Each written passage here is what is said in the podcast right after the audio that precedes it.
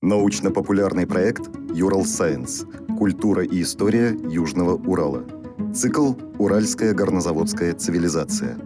Эпизод 8. Обухов и первые стальные пушки.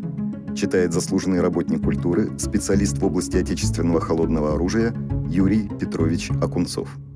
В истории э, России великим русским металлургом под номером 2 после Аносова всегда шел и идет Павел Матвеевич Обухов.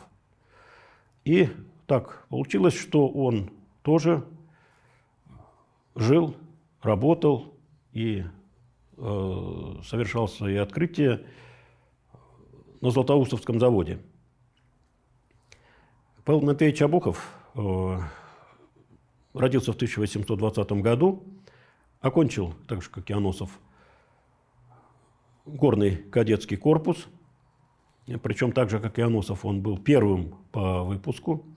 Надо сказать, что вообще э, горный кадетский корпус, который вскоре был преобразован в горный институт, это было одно из первых, если так можно сказать, гражданских э, высших учебных заведений России. Хотя, в общем-то, как э, кадетский корпус, конечно, это было заведение военизированное, э, и там, кроме э, общеобразовательных предметов и специальных дисциплин, там много внимания уделялось также и военному делу.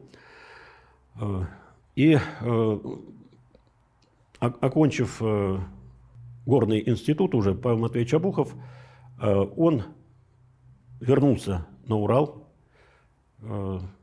причем стал управителем тем самым Серебрянским заводом, которым когда-то управлял его отец. Э, как первый по выпуску, по тем правилам, Абухов э, получил возможность э, на два года отправиться на стажировку в Западную Европу.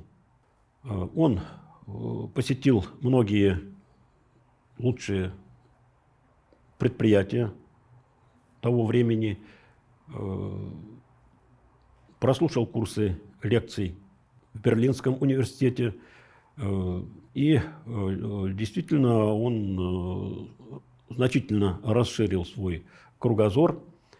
И, вернувшись в Россию, он какое-то время управлял медиплавильным заводом. Но все его интересы они э, уже заключались э, в сталеварении. Естественно, что на медиплавильном заводе у него не было возможности э, заниматься этим делом. И он обратился к руководству горного департамента с просьбой направить его на Златоустовский казенный завод. Естественно, он знал про то, что именно на этом заводе служил Аносов.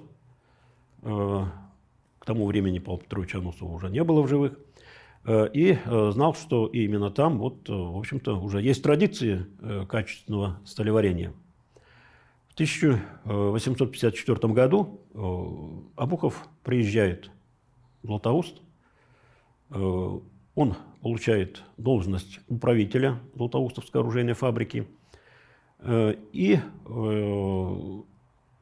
кроме того, что он начинает непосредственно э, заниматься проблемами приготовления холодного оружия, он сразу же э, начинает э, всевозможные опыты по усовершенствованию получения литой тигельной стали.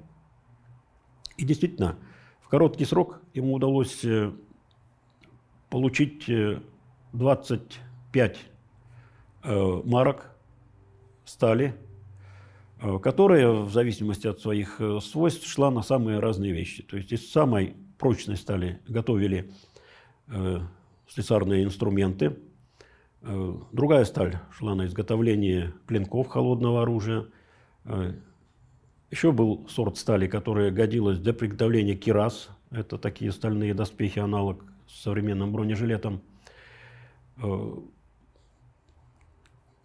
Получив э, э, некоторые, так сказать, познания и навыки э, в приготовлении стволов для огнестрельного оружия, Абухов решил вот эти свои знания применить на практике. И из своей высококачественной стали он стал готовить ружейные стволы. Их начали испытывать самым невероятным образом. Однажды, испытывая ствол, после каждого очередного выстрела начали удваивать пороховой заряд, добавлять еще одну свинцовую пулю, пыш. И когда уже последний пыш практически выглядывал из кончика ствола, э, грянул выстрел, и вот этот э, фантастический пороховой заряд не смог разорвать ствол, тем самым было доказано, что обуховские ружейные стволы действительно являются э, лучшими в мире. Впрочем, Павел Матвеевич Обухов своей главной задачей э, считал наладить производство стальных пушек. Надо сказать, что вообще-то этой проблемой в свое время занимался еще и Павел Петрович Аносов, первым в мире. Но у него не было специального оборудования для того, чтобы обточить, высверлить пушечные стволы. И те отливки стволов, которые он в свое время сделал, они, в общем-то, э, так и не были Э, испытаны. А на тот момент э, единственным человеком в мире, кто мог приготовить стальные пушки, был немецкий фабрикант Круп. И даже такие высокоразвитые в те времена страны, как Англия, Франция, вынуждены были покупать пушки у Круппа. Ну, казалось бы, и Россия э, должна была точно так же закупать стальные пушки у Круппа. Но, конечно же, это было дорого э, и, э, в общем-то, не совсем выгодно, потому что э, мировая политика могла складываться так, что обеспечить закупку пушек в Пруссии России не удалось бы. Надо сказать, что начинания Абухова, они нашли горячую поддержку со стороны так сказать, э, самой высшей российской э, элиты того времени. Так получилось, что Абухов познакомился с родными братьями императора Александра II. Константин был генерал-адмиралом, шефом российского флота, а великий князь Михаил – был шефом русской артиллерии. И, конечно же, они были заинтересованы в том, чтобы э, действительно э, и флот, и армия получили стальные пушки. Э, к тому моменту артиллерия пользовалась э, бронзовыми пушечными стволами.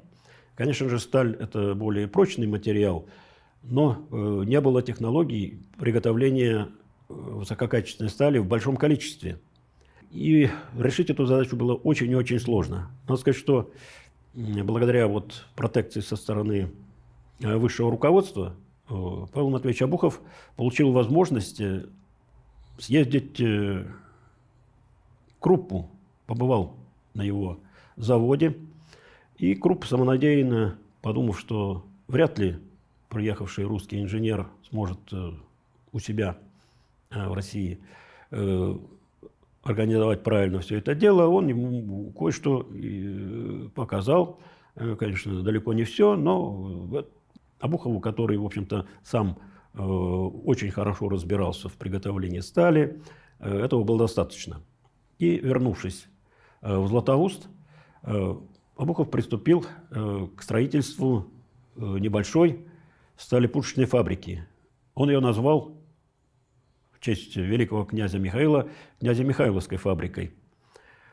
И когда строительство первой очереди фабрики было закончено, э, Абухов э, уже приступил к подготовительным работам. В конце концов, э, он разработал свою собственную оригинальную технологию. Проблема заключается в том, что сталь в те времена можно было приготовить только в тиглях.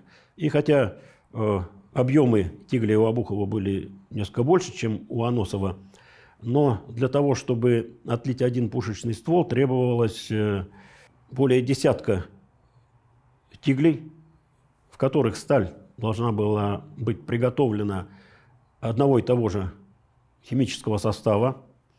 И еще непременно сталь эту нужно было выливать буквально э, без всяких задержек. То есть один тигель э, вылили в форму, следом второй, третий, четвертый, пятый и э, так до последнего.